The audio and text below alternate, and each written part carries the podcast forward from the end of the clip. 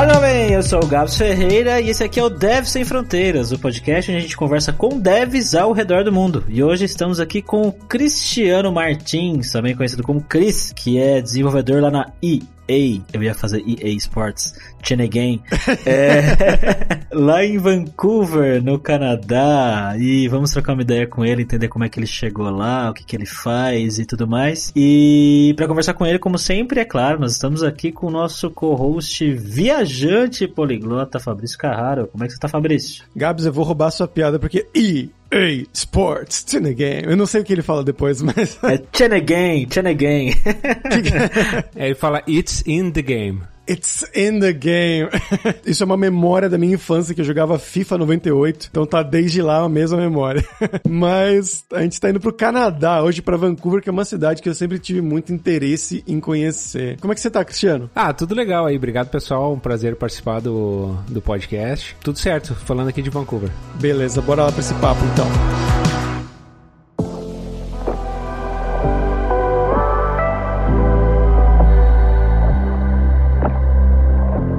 Mas bom, Cristiano, pra gente começar aqui, eu quero que você conte, né, pra gente quem você é. Então, de onde que você é do Brasil, o que que você fez da sua carreira, da sua vida, que você estudou, trabalho, né? E um pouquinho desse passo a passo até você chegar aí na EA Sports. Eu sou de Novo Hamburgo, no Rio Grande do Sul, a 40 minutos de Porto Alegre. Tudo, a região ali é uma região só. Porto Alegre é super pequeno. Quem não conhece o Rio Grande do Sul, parece que é uma grande capital, mas Porto Alegre tem um milhão e meio de habitantes só. Então, aquelas cidades na volta ali, que é onde eu morava, Novo Hamburgo, a, a, região toda, ela tem mais ou menos uma população de 2,5 a 3, que é muito parecido com a região que eu tô aqui hoje, em termos de tamanho. Mas falando um pouco da minha carreira, eu comecei, aí pros mais antigos até talvez vão se identificar, eu comecei com Delphi, programando em Delphi, lá em 2003. E de 2003 a 2008, mais ou menos, eu trabalhei com um amigo meu, a gente tinha um negócio próprio, tentava fazer, assim, mais ERP para pequenas empresas, calçado era muito forte lá no sul, então a gente tinha muitos clientes nessa área. E em 2008 eu acabei vendendo a minha participação para ele e eu fui pro mercado e comecei como programador Delphi. Trabalhei de 2008 a 2012 mais ou menos. E em 2013 eu resolvi focar um pouco a minha carreira em, na parte de dados. Foi quando eu comecei a trabalhar com BI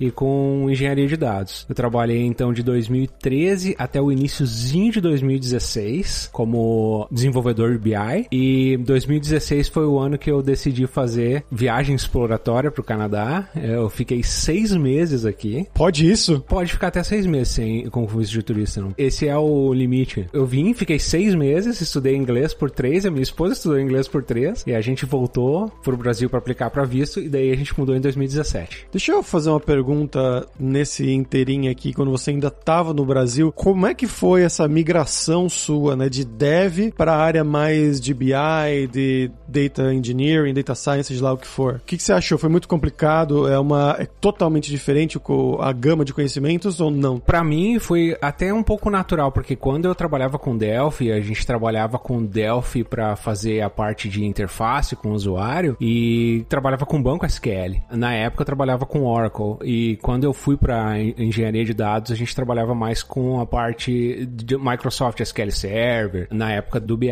Quando eu era desenvolvedor Delphi, já fazia metade do meu trabalho era com banco de dados. Então, SQL, fazia trigger em tabela, o básico que precisava para trabalhar. Então, quando eu migrei para engenharia de dados, o, o foco foi mais para SQL. E foi um pouco natural, claro, tem muito aprendizado, questão de quando você trabalha com BI, tem a parte de reports, dashboards. Então, essa parte de interface foi nova para mim, mas foi super natural porque eu já vinha trabalhando com banco desde o início lá quando eu trabalhava com Delphi, banco SQL no caso. E SQL acaba sendo o básico para quem trabalha com engenharia de dados hoje. Por que o Canadá, cara? Da onde que veio essa ideia do Canadá? Então, essa é uma pergunta bastante interessante. A ideia de mudar, de sair do Brasil, ela aconteceu assim com bastante convicção, porque é uma decisão familiar, né? Então isso foi uma decisão em família. Mas aconteceu em 2013. O meu filho nasceu em 2013, então também foi um marco pra gente como família. Eu sempre quis muito morar fora. Em 2013, eu comecei a estudar isso com um pouco mais de interesse. Não, eu vou imigrar e para onde eu vou. Então, em 2013, eu tinha 32 anos já. Eu já não era mais tão jovem, eu comecei a estudar programas e possibilidades de imigração. Isso varia muito de perfil profissional e perfil pessoal e familiar, mas no meu caso, eu não tinha passaporte europeu, então eu deixei a Europa de lado. Fora a Europa, eu achava os Estados Unidos um pouco complicado, porque é difícil imigrar, e eu acabei conversando com a minha esposa e falei: olha, a gente tem duas opções que eu vejo assim no radar com mais possibilidade: o Canadá e a Austrália. E a gente pensou: não, o Canadá parece mais alinhado assim com o Brasil em questão de fuso horário.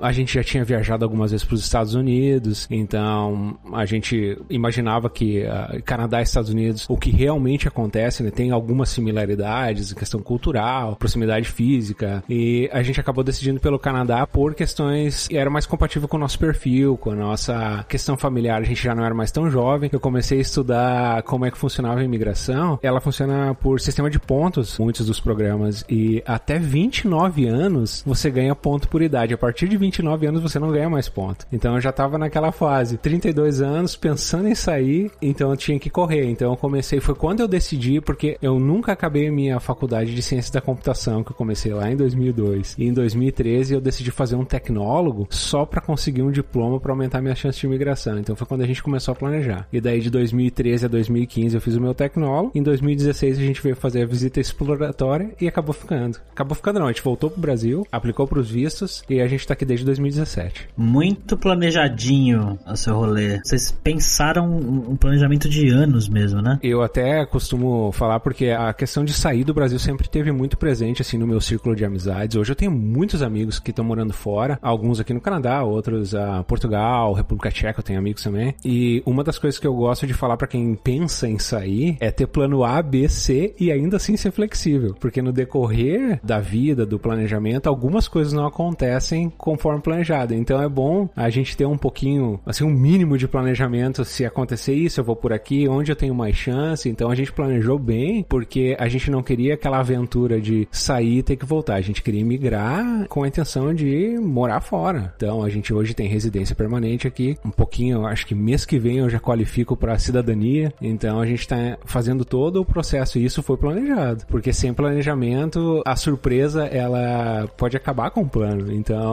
tendo plano A, B e C, foi mais ou menos assim que a gente veio.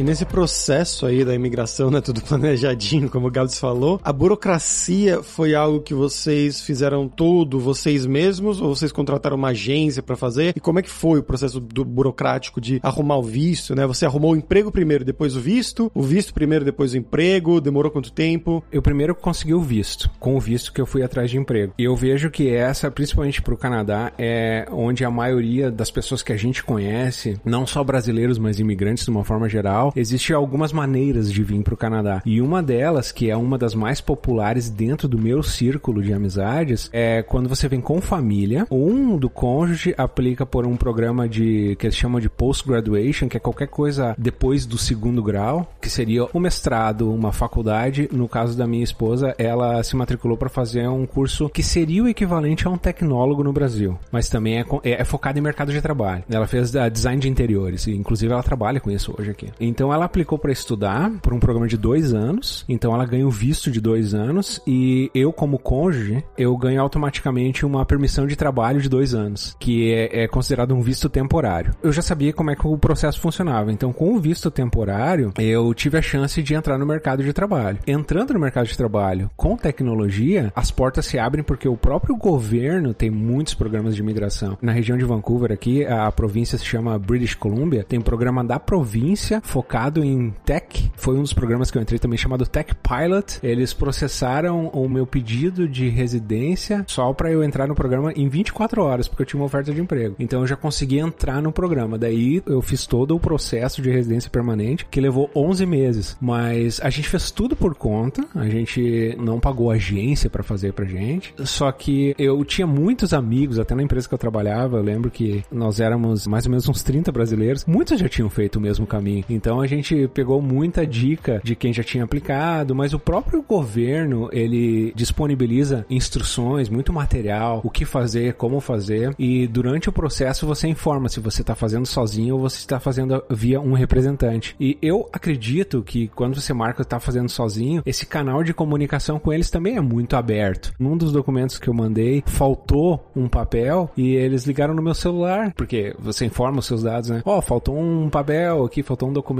aqui. Eu disse, não, como é que eu faço para mandar? A pessoa me mandou um e-mail e eu respondi o um e-mail com a cópia do papel que tinha faltado. Na verdade, não era o processo federal, era o processo da província aqui, porque eu imigrei através da província. Mas então eu não senti assim, o pessoal não tá lá para complicar o processo de ninguém, eles estão lá para ajudar, estão lá para trazer mais imigrantes e os programas que focam em mercado de trabalho, isso é um, uma característica aqui do Canadá. Isso é programa de governo deles aqui. É, eles precisam trazer gente para trabalhar para pagar imposto aqui. Tem alguns processos que são um pouco mais complicados. É possível fazer por conta. E bom, vocês foram aí antes para ver como é que era, passaram um tempo e tal e depois mudaram. E quando vocês mudaram o processo de adaptação no início e, e a vida no geral mesmo, né, morar aí, foi o que vocês estavam esperando? Porque uma coisa é você ficar meio que entre aspas passeando, apesar de ter sido um período longo. Morar mesmo, viver, como é que foi esse início? É, a adaptação num país novo, num, num país que não fala o idioma que a gente está acostumado todo dia, apesar da gente já ter passado seis meses, foi um processo, eu não vou dizer que foi difícil, mas ele, ele foi muito intenso. Eu lembro que uh, a gente chegou aqui uma semana antes do meu filho fazer quatro anos. Então, o meu filho hoje tem oito e meio. Metade da vida dele já é aqui. Então, eu olho para ele e vejo, pra criança nessa idade, o processo é diferente, mas pra gente, um pouco mais velho, fazer amigos. Eu acho que essa é a parte um pouco mais mais difícil, mas a gente estava muito focado, muito dedicado. A gente logo começou a trabalhar, minha esposa começou a estudar, tinha dois anos de programa pela frente, então acho que não deu muito tempo pra gente pensar se tá sendo bom, tá sendo difícil. A gente focou, a gente tinha um objetivo mais pra frente que era realmente imigrar e foi divertido. Eu acho que ter um objetivo e conquistar ele, o objetivo lá na frente é bastante importante, mas o, o viver, a trajetória, o passar pelas coisas novas, o sentimento de estar tá aprendendo, de estar tá conquistando também foi muito bom. Existe sim essa adaptação, não é igual para todo mundo, mas eu digo assim, a gente curtiu muito o processo também, de estar tá num lugar novo, de estar aprendendo uma língua nova, de estar sendo exposto a uma cultura nova. Tem muitas coisas que a gente sente falta, mas tem muitas coisas que a gente também gosta muito daqui. Hoje a gente tá super adaptado depois de quatro anos e meio, sem planos de fazer nenhuma outra mudança desse tipo aí na vida. E você chegou aí, né, com esse visto, como você falou, e aí foi atrás de emprego. Como é que foi essa busca aí inicial de emprego, né? Você achou que foi complicado? Complicado? É muito diferente o processo do Brasil? É diferente, sim, do Brasil por um motivo muito específico que a gente não tem história no país. Você chega, você não tem amigo, você não tem network. Eu lembro que naquele período que eu passei seis meses, eu participei de muitos meetups, eu conheci muita gente, eu tentei formar minha network. Então eu acho que a maior dificuldade se compara com o mercado profissional do Brasil é essa questão da rede. Você tá aqui mais ou menos sozinho começando a carreira do zero. O início, ele foi um pouco difícil difícil sim, porque eu lembro que eu vim com o background de, de data engineering, mas eu também estava começando a fazer a programação mobile, então eu estava um pouco na dúvida de qual carreira seguir. Foi quando eu decidi, não, eu vou focar onde o meu currículo é mais forte e eu vou procurar emprego nessa área. E eu lembro que eu apliquei para um,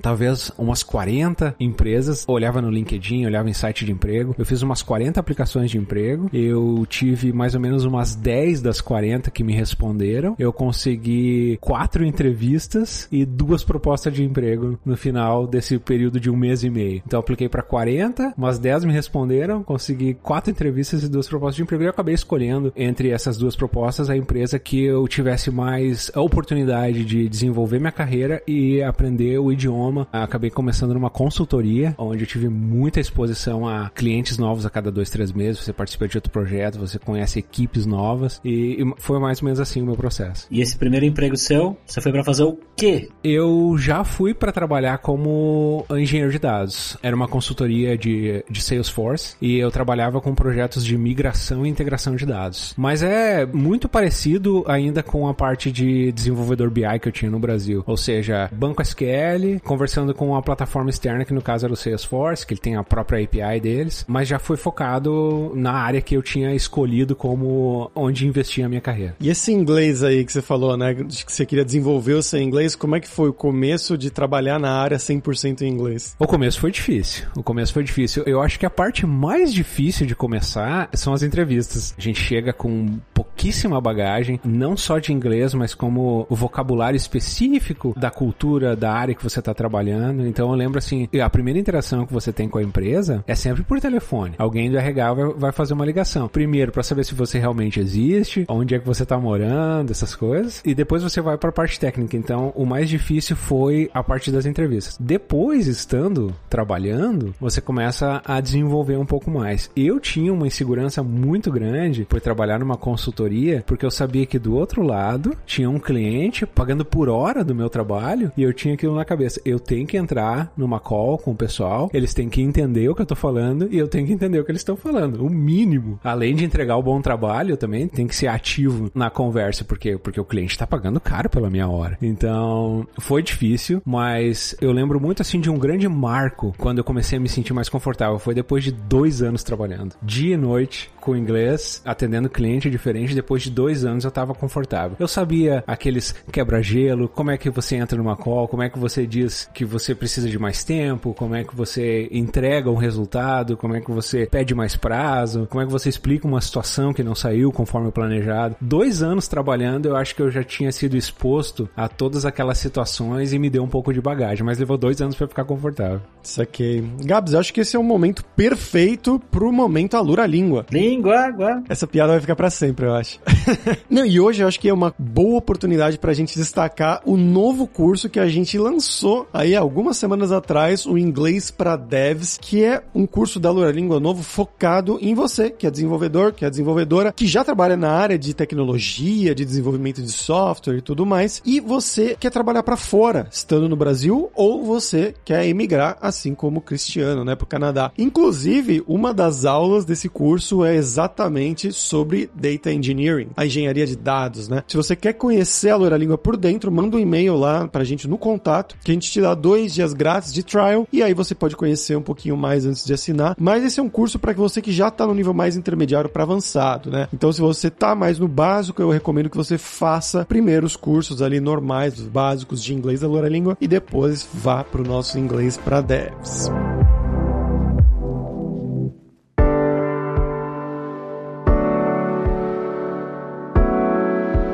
Mas continuando aqui, Cristiano, eu queria que você falasse um pouquinho, né, dessa primeira empresa que você começou, nessa consultoria. Os seus pares, né, o seu chefe, o pessoal que trabalhava com você, eles eram mais é, expats também ou eles eram canadenses? Aqui no Canadá, principalmente na região que eu moro, eu gosto um pouco de estatística também, então eu leio alguma coisa do governo, da cidade. Estima-se que 60, 65% da população aqui não seja nascida aqui ou se é nascida aqui de pais que migraram então, o mercado de trabalho reflete bastante também essa diversidade da população local. Eu vou dizer que canadenses ah, nascidos aqui são poucos, mas tem muito imigrante europeu também. Muita gente da Inglaterra, de países que sim falam inglês como primeiro idioma, Austrália, Irlanda, muita gente da Ásia, da parte do Pacífico também, que é forte na imigração. Então, eu diria que talvez 80% da força de trabalho não seja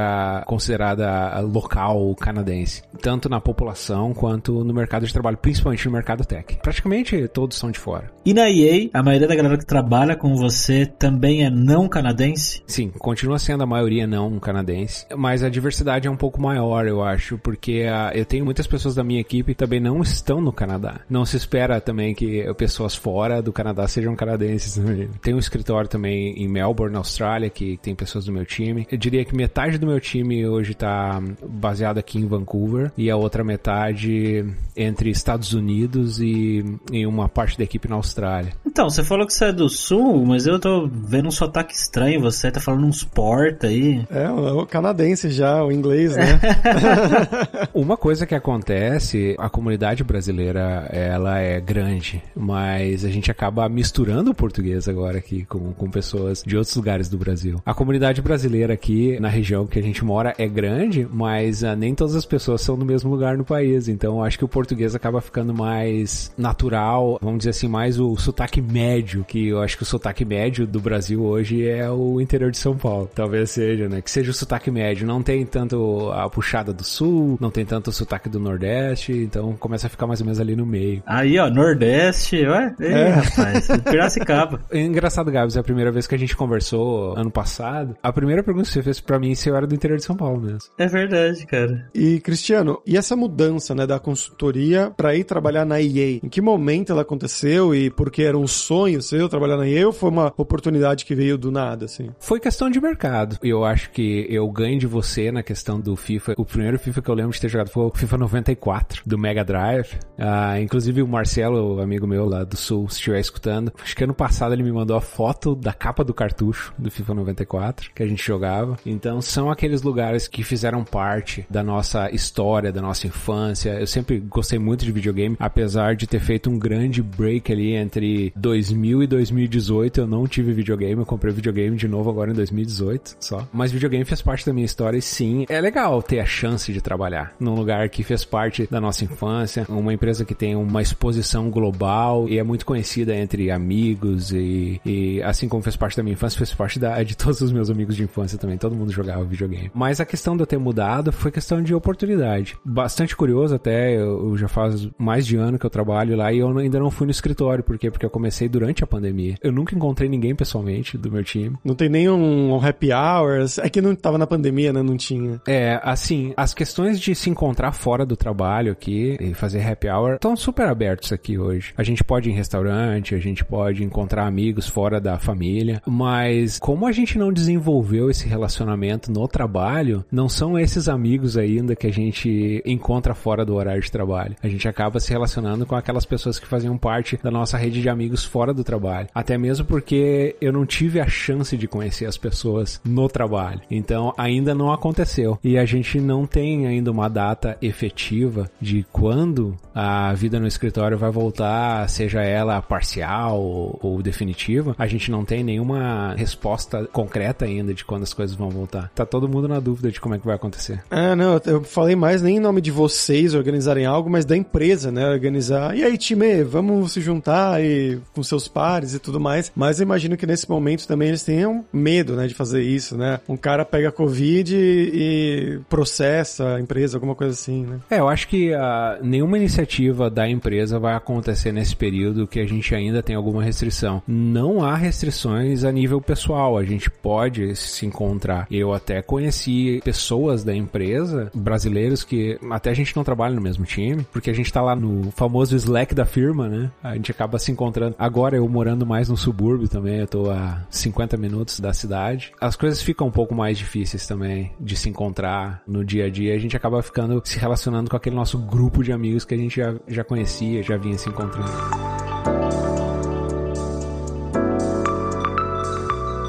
Tinha comentado lá no início que tem várias coisas do Brasil que você sente falta, mas que você gosta de muitas coisas daí. Eu queria saber o que, que vocês gostam daí, o que, que vocês sentem falta. Bom, acho que uma coisa que todo mundo que tá fora sente falta é da família e dos amigos. Acho que depois de uma certa idade, até tem os. Não sei se isso é verdade ou não, mas depois dos 30, dos 35, você não faz mais muitos amigos como você fazia durante a, a fase da adolescência. Então, essa turma, essa história que a gente tem com pessoas que formaram nosso círculo de amigos e, e, a proximidade que a gente tem com a família, e isso a gente sente muita falta. Tem muitos benefícios também de estar aqui, ou principalmente aqui no Canadá. Até estava comentando outro dia com familiares que essa foi a primeira crise econômica, porque o mundo está passando por uma crise hoje. E foi a primeira crise que a gente, financeiramente, a gente não está sendo afetado. Porque a moeda não desvalorizou, as coisas aumentaram um pouco de preço, mas ainda é diferente. Eu vejo de como a minha família tem sentido esse momento no Brasil, ele é mais impactante. Então, assim, a questão da estabilidade econômica, de como as coisas são mais acessíveis, isso a gente gosta muito daqui. A região que a gente escolheu para morar também é uma região muito bonita. A gente tem muitos parques, muita natureza. Aqui talvez seja um dos poucos lugares do mundo que você pode, ali no finalzinho do inverno, você consegue esquiar e ir pra praia no mesmo dia. Você vai pra montanha, esquia e você desce meia hora até a praia. Então, essa parte também da natureza aqui é uma das coisas que a gente gosta muito do país. Cristiano, vamos falar sobre dinheiro Primeiro, cara, conta pra gente o custo de vida aí, né? Conta pra gente como que você vê a grana, o valor da grana aí, comparando o que você ganha com o que você ganhava aqui no Brasil, como que esses valores se relacionam? O poder aquisitivo aqui, ele é maior, principalmente para bens duráveis, eletrônicos, essas coisas é muito fácil de comprar, independente de onde você trabalha, porque é tudo muito acessível. A gente tá falando assim de iPhone, laptop, essas coisas é tudo muito. A relação entre quanto você ganha e quanto custam essas coisas para comprar é muito diferente como é no Brasil. Porém, tem algumas coisas que são muito caras aqui. E isso parece ser bastante comum entre países de primeiro mundo, escutando outras histórias de outras pessoas do podcast, que é a moradia. Aluguel é uma coisa muito cara, o mercado imobiliário também é uma questão assim muito cara, principalmente no Canadá. Até se comparar com os Estados Unidos, eu acho que as casas são mais caras aqui que nos Estados Unidos. E a relação entre quanto você ganha e quanto você gasta para morar é uma proporção muito grande. Agora, fora isso, bens de consumo,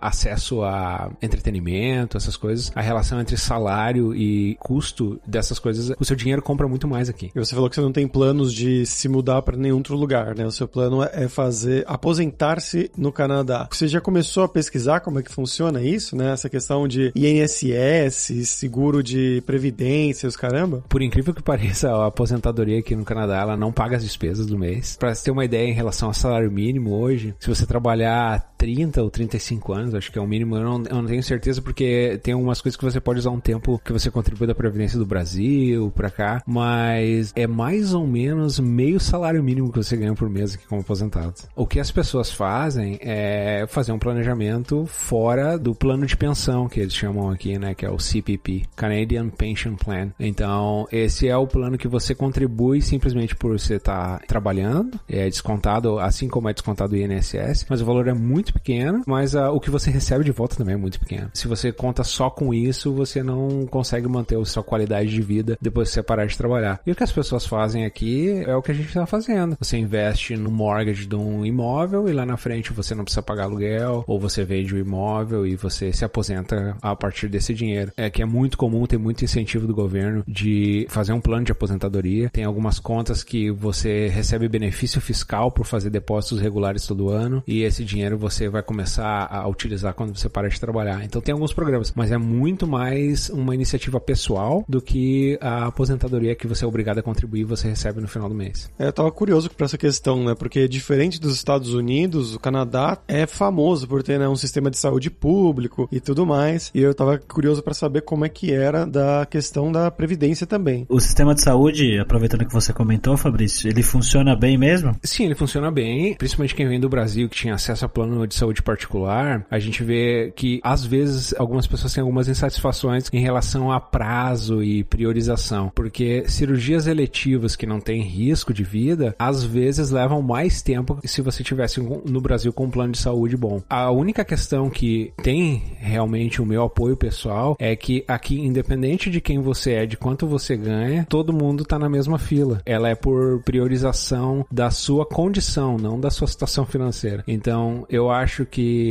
tendo um sistema que é igual para todo mundo, a sociedade acaba sendo uma sociedade um pouco mais saudável, um pouco melhor.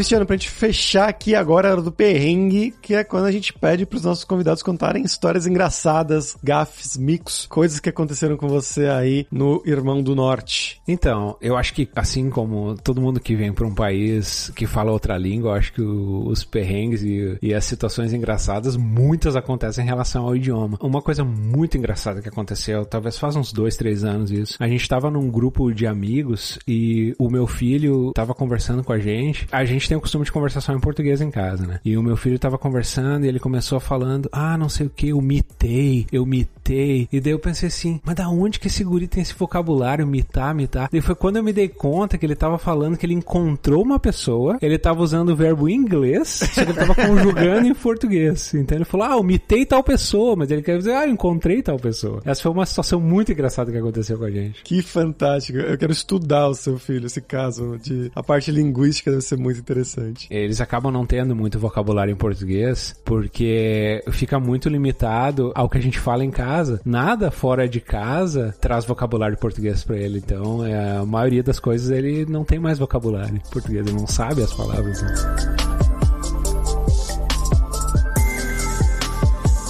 Maravilha, Cristiano. Obrigado pela sua participação, cara. Foi muito bacana. Você quer divulgar alguma coisa? Eu não sou muito, muito ativo nas redes sociais, mas eu tenho meu Twitter, meu Instagram. Eu sou mais ativo no Instagram e é CrisNH. Todas as minhas redes sociais. Os links vão estar lá em devsemfronteiras.tech.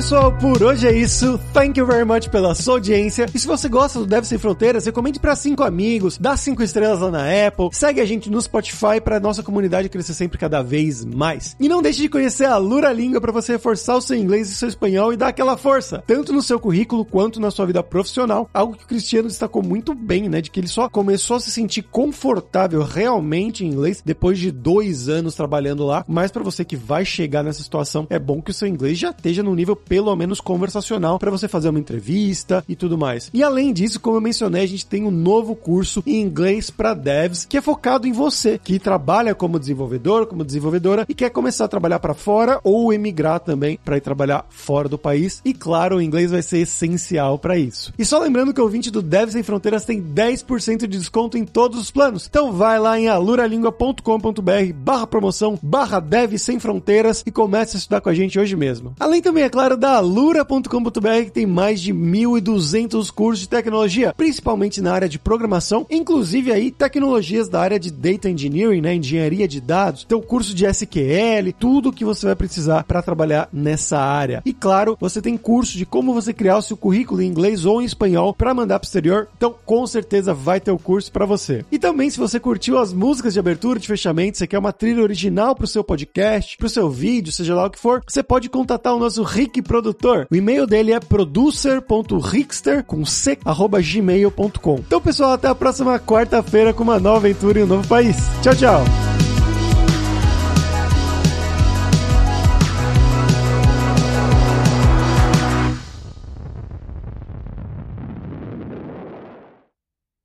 Este podcast foi editado por Radiofobia, podcast e multimídia.